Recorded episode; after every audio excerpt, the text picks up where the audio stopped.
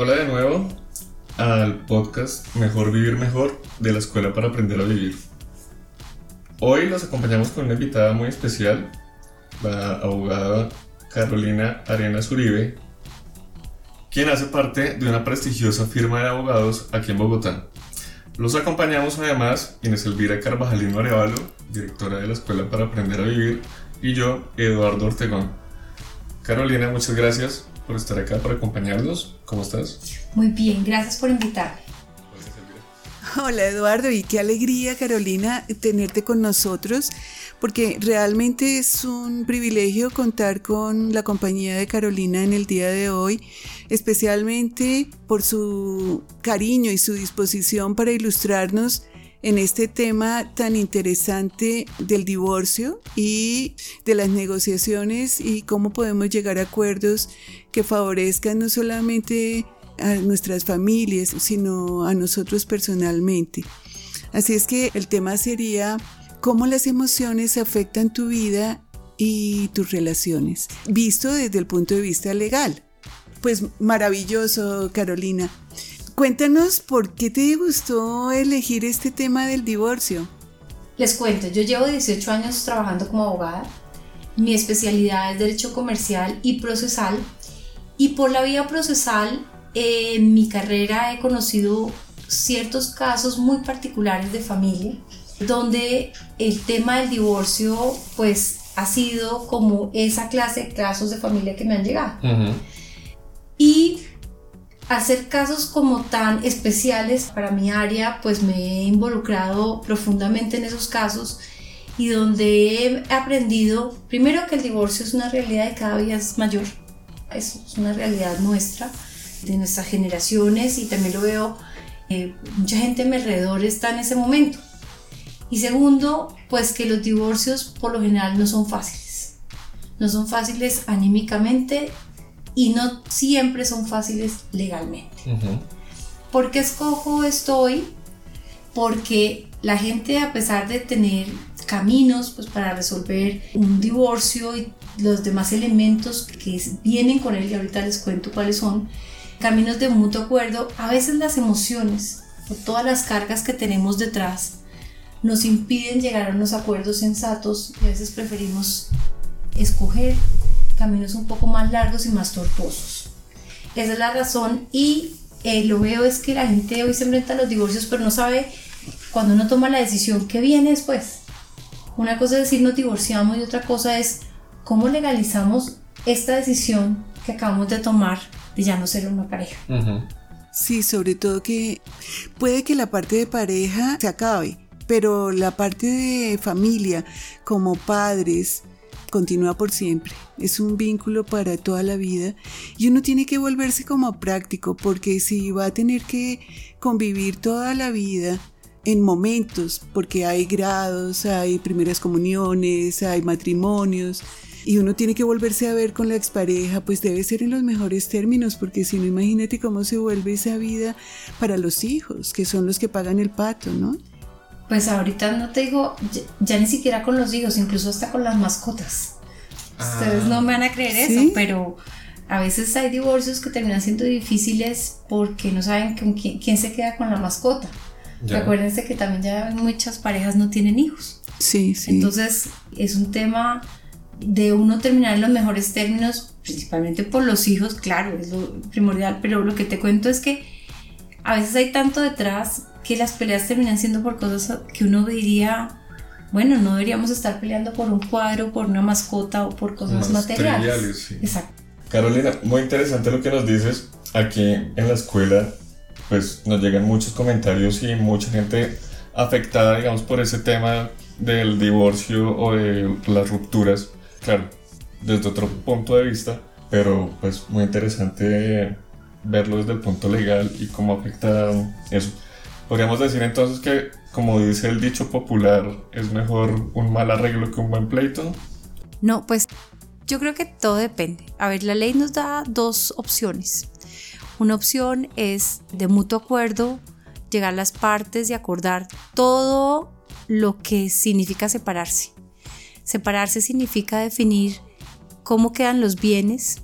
Separarse significa cómo quedan las deudas, cómo vamos a manejar los hijos, si existen los hijos, cómo vamos a hacer los temas de alimentos, cómo vamos a hacer incluso, y les contaba a ustedes antes de empezar, cómo vamos a viajar con nuestros hijos, cuáles son los permisos que tenemos para eso. Entonces, si te das cuenta, pues son muchos elementos que atar, pero la ley nos da una oportunidad de atarlo de mutuo acuerdo, donde las partes que a pesar de los problemas que tengan internos, pues se conocen y pueden llegar a acuerdos amigables y beneficiosos para los dos. Mal acuerdo, sí, a veces toca ceder en algunas cosas, pero eso no significa de plano que sea algo malo. Pues para acordar algo siempre nos va a tocar ceder. Lo que pasa es que muchas veces en los temas de divorcio el tema del mutuo acuerdo es muy difícil por lo que hay de fondo hay heridas, hay celos, incluso porque si la otra persona está pensando divorciarse para casarse con otra persona, hay dolor, hay engaños. Entonces, todo eso que a veces está detrás nubla muchas veces el pensamiento de la gente y les impide llegar a unos acuerdos.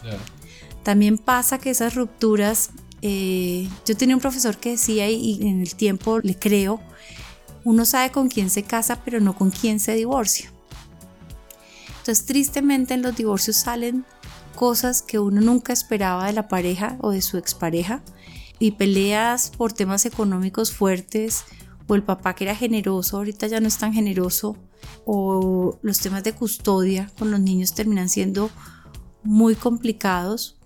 Pero por ejemplo en el tema de los hijos es donde yo digo donde debería haber más acuerdo porque si tú lo dejas a un juez, un juez va a aplicar como los temas civiles y las reglas civiles, pero un juez no sabe cómo funciona esta familia, no sabe que es una mamá que trabaja y no tiene ayuda, por ejemplo, o es una mamá que sí tiene ayuda, y podría manejar los hijos mejor, o incluso es un papá que tiene más tiempo que la mamá y podría encargarse más de los hijos. Entonces, si uno deja atrás esas emociones, deja atrás esos sentimientos, podría llegar no malos acuerdos, sino a buenos acuerdos.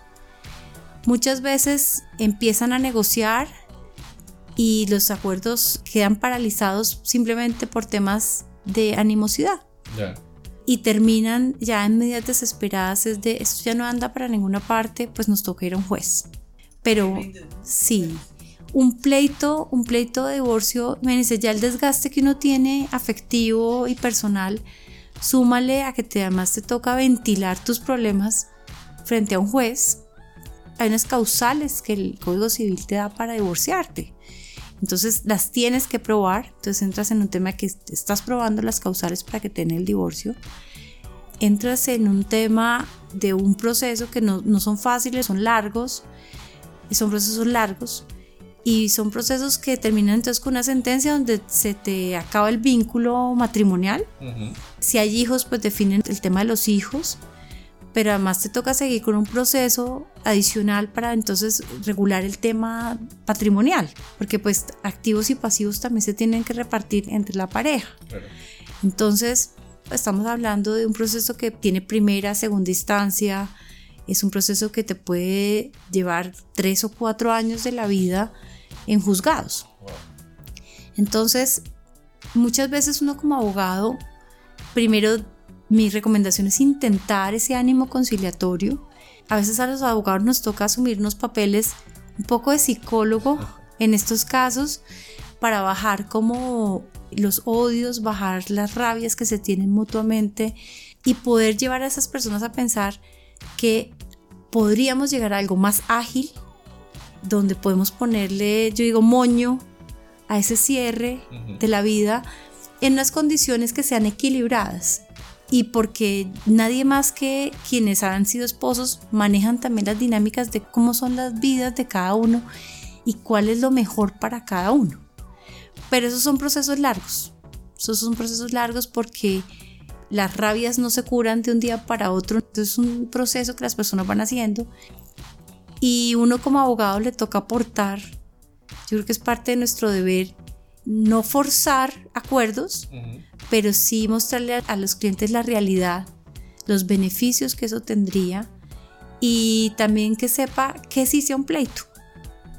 Pero pues como acá estamos hablando de las emociones en el tema legal, a veces hay personas que les es imposible despegarse, dejar atrás eso y pensar a futuro, porque uno se queda como en el hoy, en el me hicieron, estoy dolido, tengo rabia, pero no piensa que si sigue en ese estado, pues no va a solucionar y va a seguir atado a una persona legalmente y efectivamente. Lo vas a tener que seguir viendo cuatro años, ya no solo por temas familiares, sino por temas legales.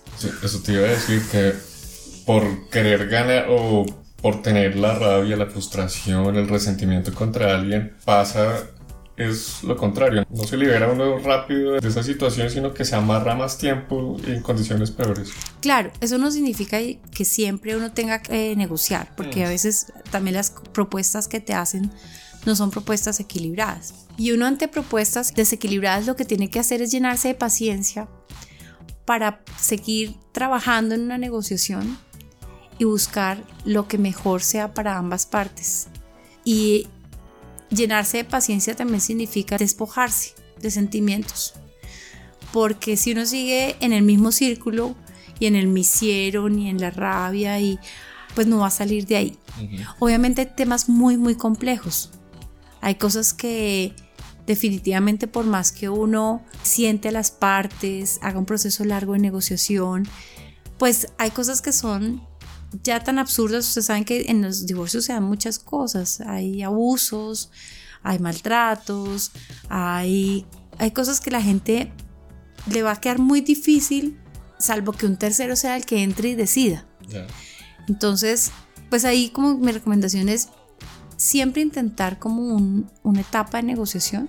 Eh, uno como abogado que no es psicólogo, pero tratar de entender la situación que está viviendo su cliente y que están viviendo personalmente para poder manejar esas negociaciones y ya solamente en un extremo donde uno vea que es insalvable, que las propuestas son, como diría alguien, indecentes, ¿sí?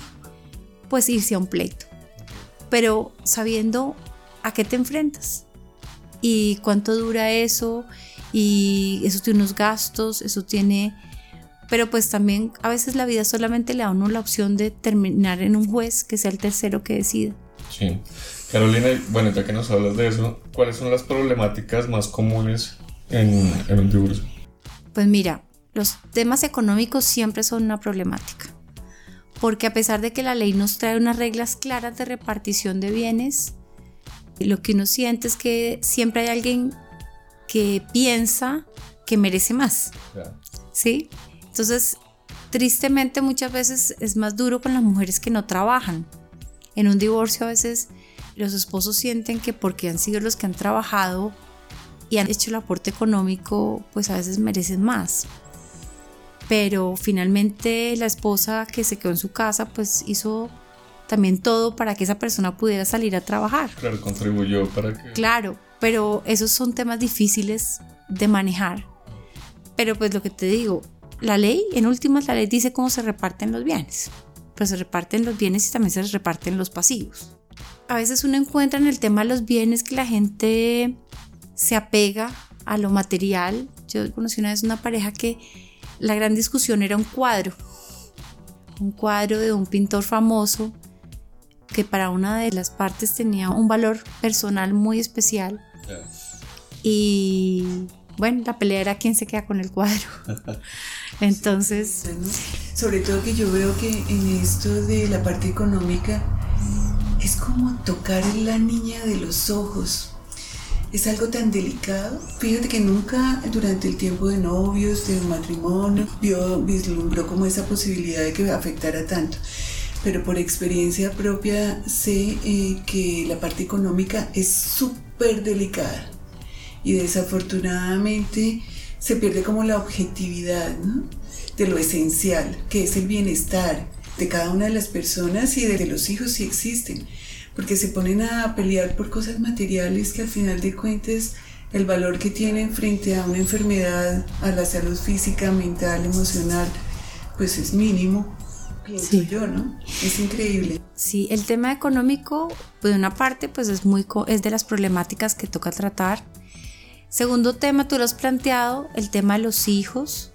Ahorita, pues la manera como se recomienda, el tema de las custodias y demás, pues es todo un tema que tiene que discutir la pareja, porque tienen que definir con quién viven los hijos o si viven medio tiempo en una casa, medio tiempo en otra, si está lunes, martes y miércoles en un lado, jueves, viernes, sábado en otro.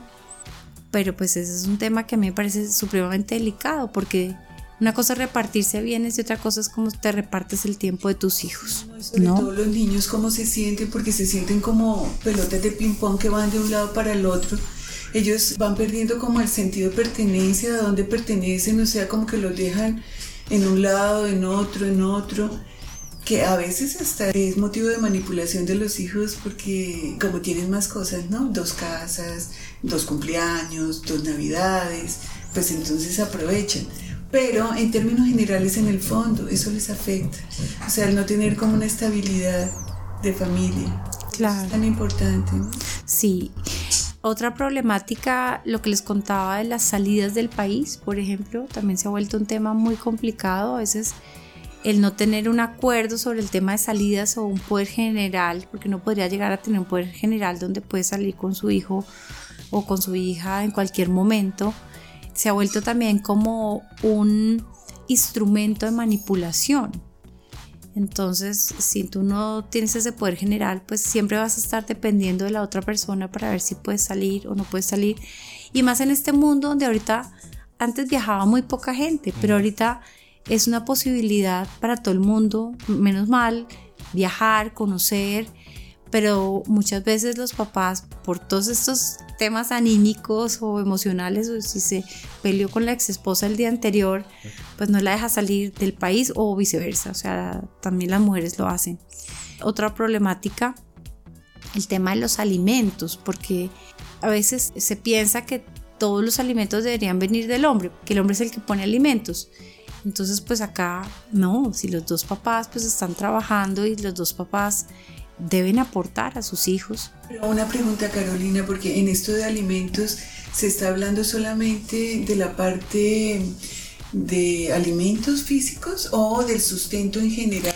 Alimentos incluye todo, el colegio, la ropa, la salud, pues también los estudios, o sea, la manutención de los niños, pongámoslo más bien como de forma no solamente limitada. Claro, es que uno cuando el abogado habla en alimentos habla como que piensa como en el todo, pero sí, no solamente la comida, es el todo del menor de edad que está yendo al colegio, que necesita salud, que necesita vestirse, que necesita recreación, ese todo.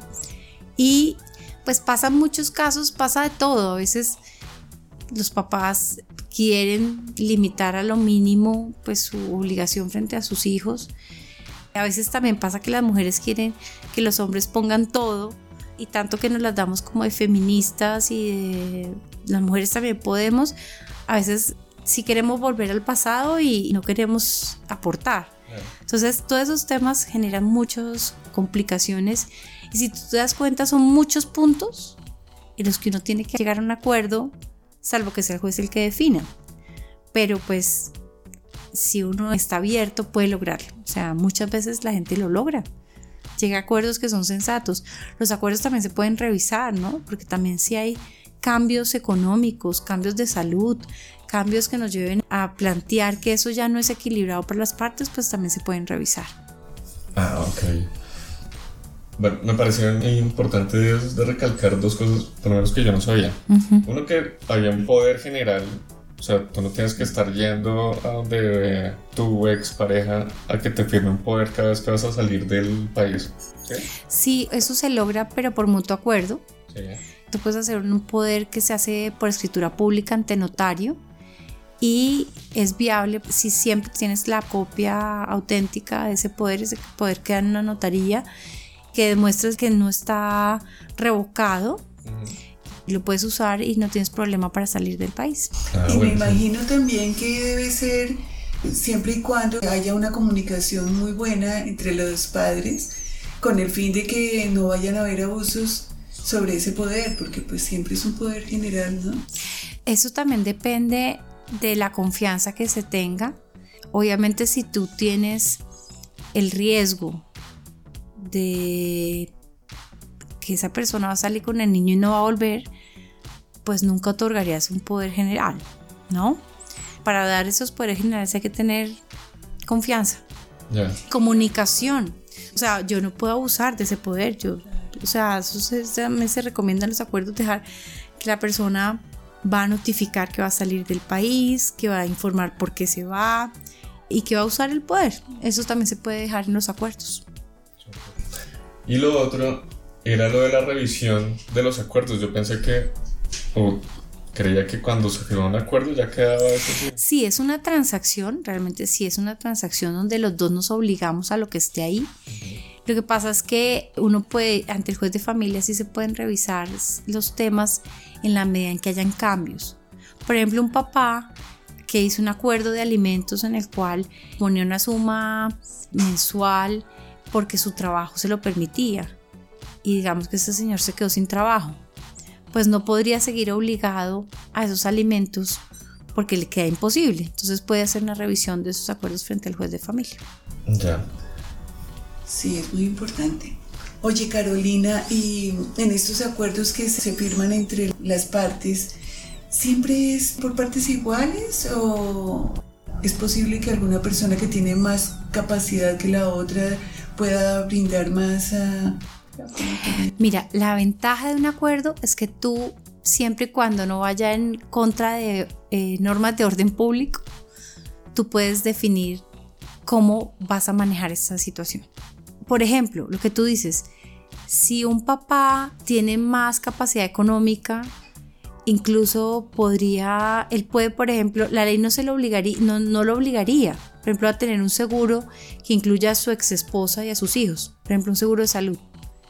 Pero si él lo quiere dar y lo puede dar, pues lo puedes meter en un acuerdo. Entonces, en un acuerdo tú puedes incluso tener más allá de lo que la ley exige, lo básico. Ah, puedes tener más. O, por ejemplo, si algo que tenía que ser por mitades, hay uno que no puede asumir y las dos partes lo deciden así, pues va a aportar un poco menos. ¿Sí? Entonces, la ventaja de un acuerdo es que, como te digo, mientras que tú no vayas en contra de, de, normas que sean de orden público, lo puedes manejar de la mejor manera para las dos partes. La cuestión es que es difícil, ¿no? Porque en esos momentos como la gente está tan exaltada por su amor propio herido y por su disgusto, rabia y de todas las cosas habidas y por haber, se vuelven enemigas las partes. Y entonces se pierde como el sentido de lo que queda después de esa unión que son los hijos. Y por estar peleando las partes, los papás, los hijos se ven perjudicados. Y yo no sé cómo se podría orientar a nuestros oyentes para que ellos comprendan que son tan importantes los hijos, ¿no? Pues yo creo que todo el mundo sabe que los hijos son importantes.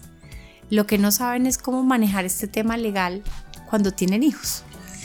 Y yo creo que es parte del acompañamiento de lo que uno también busque en estos procesos de conflicto. Primero hay que asesorarse, yo creo que eso es un tema que hay que hacer, hay que asesorarse, no solo en lo legal, yo también creo que si uno necesita otra clase de ayudas en esos momentos, las debe tener. ¿Por qué? Porque pues se vienen unos procesos que son difíciles. Por ejemplo, si alguien considera que necesita un psicólogo, vaya, hágalo. Y de pronto a veces sanar un poquito antes de meterse en todo un tema legal, ¿no? De pronto fortalecerse, algo que yo pensaría y que lo vi ahorita recientemente en un caso muy cercano, es fortalecerse uno para poder enfrentar lo que se viene, que no todo el mundo es como yo, que estoy, yo vivo rodeada de problemas jurídicos. Hay personas que nunca en la vida han tenido que ir a un juzgado, no saben qué es un juzgado, no tienen idea qué es una notaría, y enfrentarse a eso es como, oiga, se me acaba el matrimonio, eh, tengo esta tristeza y aparte de todo me toca enfrentarme con este tema de papeleos, juzgados, terceros. Entonces yo digo que saliéndome del tema jurídico, yo creo que es más fácil entrar en este tipo de negociaciones fortalecido internamente y con más serenidad, porque eso te va a permitir estar más abierto y más tranquilo frente a esta clase de procesos, ya sea un acuerdo o un juzgado. Esa es como primera recomendación, viéndolo desde el lado no jurídico. Y ya desde lo jurídico, pues al tomar una decisión, yo también creo que hay que preguntarle a quien lo asesore, oiga, cuénteme lo bueno y lo malo de cada uno de los dos caminos. Cuénteme qué es lo bueno del mutuo, de llegar a un acuerdo. Y cuénteme qué es lo bueno o malo también de llegar a un juzgado. Y también pues que la gente sepa, en un acuerdo a veces hay que ceder muchas cosas, pero ustedes dos los pueden componer a su manera. O en un juzgado es la aplicación a rajatabla de la ley, pero es un tercero el que usted le entrega su problema y ese tercero se lo resuelve. O sea, entre las cosas que yo veo, un mutuo acuerdo puede ser más ágil, sí y no. Eh, es ágil cuando llegamos al acuerdo, pero es un proceso a veces largo de negociación. Yo también conozco gente que ha durado año, año y medio negociando para llegar a una firma. El juez es un tercero que trabaja de acuerdo a sus normas procesales, tiene instancias, tiene pruebas, tiene alegatos, tiene sentencia, tiene segunda instancia también puede ser largo, pero usted no se desgasta negociando con otra persona porque finalmente el juez va a decir, la ley dice esto y aplica para este caso de esta manera. Entonces, ¿qué es importante? Me fortalezco, me asesoro y una vez asesorado, pues cojo la opción que considere que es la más conveniente y la empiezo a trabajar. Es como el camino que yo veo en esta clase de procesos. Ok. Carolina, y es que desafortunadamente la mayoría de los casos que yo por lo menos conozco no son de mutuo acuerdo. O sea, en esos momentos está todo el mundo tan enervado, están como queriendo matar y comer del muerto. Ay, horrible, sí. Sí. Entonces, ¿hay alguna forma de que algún tiempo específico para uno llegar a acuerdos? ¿La ley impone algún tiempo? No, no es un tema de tiempos. Hay unas causales que sí toca invocarlas en un tiempo preciso que da la ley. Pero a ver, yo qué te digo, muchas veces iniciar un pleito no significa que no puedas llegar a acuerdos. A veces los caminos están tan cerrados entre las partes que toca iniciar el proceso. Pero acuérdate que la ley te dice, la ley procesal te dice, en cualquier momento de este proceso, usted puede negociar. Entonces muchas veces la gente inicia un litigio, ¿sí? Porque la contraparte o está lo que tú dices, está tan terrible la situación que solamente como dice alguien, nos vemos en los juzgados, ¿sí? Pero a veces empieza a pasar el tiempo y empiezan a hacerse las pruebas y empieza, ese proceso empieza a andar y hace la gente dice, oiga, esto esto es muy desgastante. A veces los procesos son mecanismos que llevan a las partes a decir, oiga, no sigamos en este proceso. Y eso pasa no solo en el divorcio, pasa en, muchas acciones judiciales, donde el inicio de estos procesos puede llevar a las partes a decir, oiga, ¿por qué no nos sentamos y miremos si esto lo podemos resolver? Y lo puedes resolver en cualquier momento, siempre y cuando pues no haya ya como cosa juzgada y demás, pero eh, durante el trámite del proceso, en cualquier momento se puede abrir esa ventana de conciliación. Claro, eso es buenísimo. Además porque yo pienso que en ese momento lo que la gente quiere es como resolver rápido esa situación y dejarla atrás para poder continuar la vida y si pues una de las partes, por ejemplo, ya tiene un nuevo enamorado, una nueva pareja, pues lo que quiere es estabilizarse con esa persona y muchas veces la otra parte es la que se ve como sometida a la decisión de la pareja que ya no quiere más nada y tiene que asumir una situación que no quiere, porque muchas veces una de las partes de la pareja sigue queriendo a la otra. Y entonces pues la situación lo lleva a uno a que ya no lo quieren, entonces chao y pues eh, tiene uno que enfrentarse a cosas que uno no quiere como un divorcio, como la separación de bienes que tú decías, o qué vamos a hacer con la custodia de los niños, o cómo vamos a hacer para la manutención. Y esas cosas pues son tan fuertes, ¿no? En ese caso, ¿hay alguna ley o algo que ampare de alguna forma a una pareja que está en déficit emocional o no, pues ahí más o menos lo que la ley a veces dice es como que hay un culpable del divorcio, ¿sí? y tienen como un régimen de alimentos por la persona que generó como la causal del divorcio a favor de quien no la generó. Pero pues la ley no puede ir más allá. Y la ley, el mecanismo que te da la ley para poder salir adelante de esto y no depender de la voluntad de los demás, porque sería terrible que nosotros dependiéramos. El que engañó, pues entonces quedaría dependiendo de la esposa engañada para que lo libere, ¿sí? De todas maneras, estas situaciones se tienen que resolver. Entonces el mecanismo que te da la ley es, como ustedes no están de acuerdo en esa situación, ya no pueden convivir, pues vengan y le cuentan su problema a un juez a través de una demanda y ese tercero, que es un tercero imparcial, decidirá por ustedes y hará una sentencia que va a tener los efectos jurídicos de separarlos. Más adelante pues se puede hacerlo en la separación de bienes y de acuerdo a las normas de la ley pues defino cómo va a ser el tema de los hijos. Y me parece muy práctico e importante eso que acabas de decir porque muchas veces en esto de los divorcios viene la parte del que se siente víctima y el que se siente culpable. Victimario, sí. Y pues creo que es importante que nuestros oyentes se comprendan que adoptar una de esas dos posiciones no es muy favorable para llegar uno como a soluciones rápidas, porque lo que va a hacer es dilatar en el tiempo. Pues mira, yo creo que mi recomendación es, si es muy grave la situación entre las personas, para definir esta situación, pues la ley te da el instrumento de la acción judicial, o sea, independientemente de lo que dure mal que viene, un tercero te lo va a solucionar. Mi idea es no satanizar la acción judicial, o sea, a veces la gente quiere todo por conciliación, no todo se puede por conciliación, pero si se puede, maravilloso, o sea, si lo logramos, maravilloso, y hemos visto las ventajas del acuerdo, la pregunta que tú me hiciste, oiga, yo puedo acordar cosas distintas, claro, puedo acordar cosas distintas, puede ser más ágil, claro, puede ser más ágil, pero sin satanizar la acción judicial, finalmente en eso, pues la ley nos da un mecanismo y tanto víctima como victimario, pues miran cómo usan esos instrumentos de ley para resolver una situación. Yo creo que nada peor en la vida que es quedarse con situaciones no resueltas. Porque la persona a la que engañaron no sabe en qué momento también se enamore y entonces por no haberle dado el divorcio a la otra persona pues no se puede casar, ¿sí? O se le voltean a uno las, las situaciones de la vida y el que no daba el divorcio ahorita sí lo necesita porque se va a ir del país y necesita dejar todo organizado. No creas, la vida, la vida no le puede cambiar tanto que a veces situaciones caprichosas o situaciones no resueltas son las que se vuelven a uno un dolor de cabeza. Entonces, pues lo que yo diría, en una situación donde hay tanto conflicto, donde hay tantas heridas, donde el tema del mutuo acuerdo es muy difícil, están las acciones que la ley nos da y usémoslas a favor.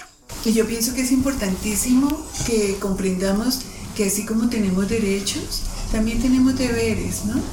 Y que la única forma de llegar a un equilibrio es como encontrando esos puntos medios en todas las negociaciones. Claro. Y también porque el hecho de que de pronto no seas el causante del divorcio no significa que te merezcas todo. Pues finalmente la ley tiene unas leyes independientemente de quién sea el causante, de cómo se reparten los bienes, cómo se hacen las cuotas de alimentos, eh, define las custodias. Entonces, a veces también le toca a uno despojarse también de esa calidad de víctima para entender que eso sí me da ciertos derechos, pero no es que me las vaya a ganar todas porque fui la víctima en un divorcio. Claro. Oye, una pregunta, pues porque estamos hablando aquí del que engaña y demás, pero ¿qué causales de divorcio prevé la ley? Mira, el artículo 154 del Código Civil dice que son causales de divorcio. Las relaciones sexuales extramatrimoniales de uno de los cónyuges. Engaño, ¿no? Ese es el engaño. El grave e injustificado incumplimiento por parte de alguno de los cónyuges de los deberes que la ley impone como tales y como padres. Ultrajes, el trato cruel y los maltratamientos de obra es lo que tanto vemos de maltrato físico y psicológico. La embriaguez habitual de uno de los cónyuges, el uso habitual de sustancias alucinógenas o estupefacientes, salvo prescripción médica. toda enfermedad o anormalidad grave e incurable física o psíquica de uno de los cónyuges que ponga en peligro la salud mental o física del otro cónyuge e imposibilite la comunidad matrimonial. Toda conducta de uno de los cónyuges tendientes a corromper o pervertir al otro, a un descendiente o a personas que estén a su cuidado y convivan bajo el mismo techo. La separación de cuerpos judicial o de hecho que haya perdurado por más de dos años. Es cuando las personas se van a cada uno a vivir Ah, por sí. su lado y el consentimiento de ambos cónyuges manifestado ante juez competente y reconocido por esta mediante sentencia. Ahí es cuando los dos dicen nos queremos divorciar, estamos de acuerdo en divorciarnos. Ya. Esas son las nueve causales de divorcio que trae la ley. No es como en Estados Unidos, que ponen, en Estados Unidos ponen diferencias irreconciliables. Sí, sí, sí.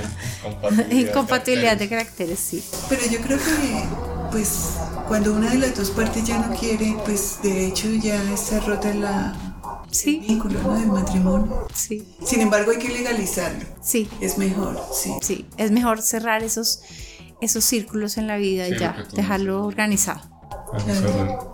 Pues súper excelente, nos encanta toda esta ayuda que nos has brindado hoy.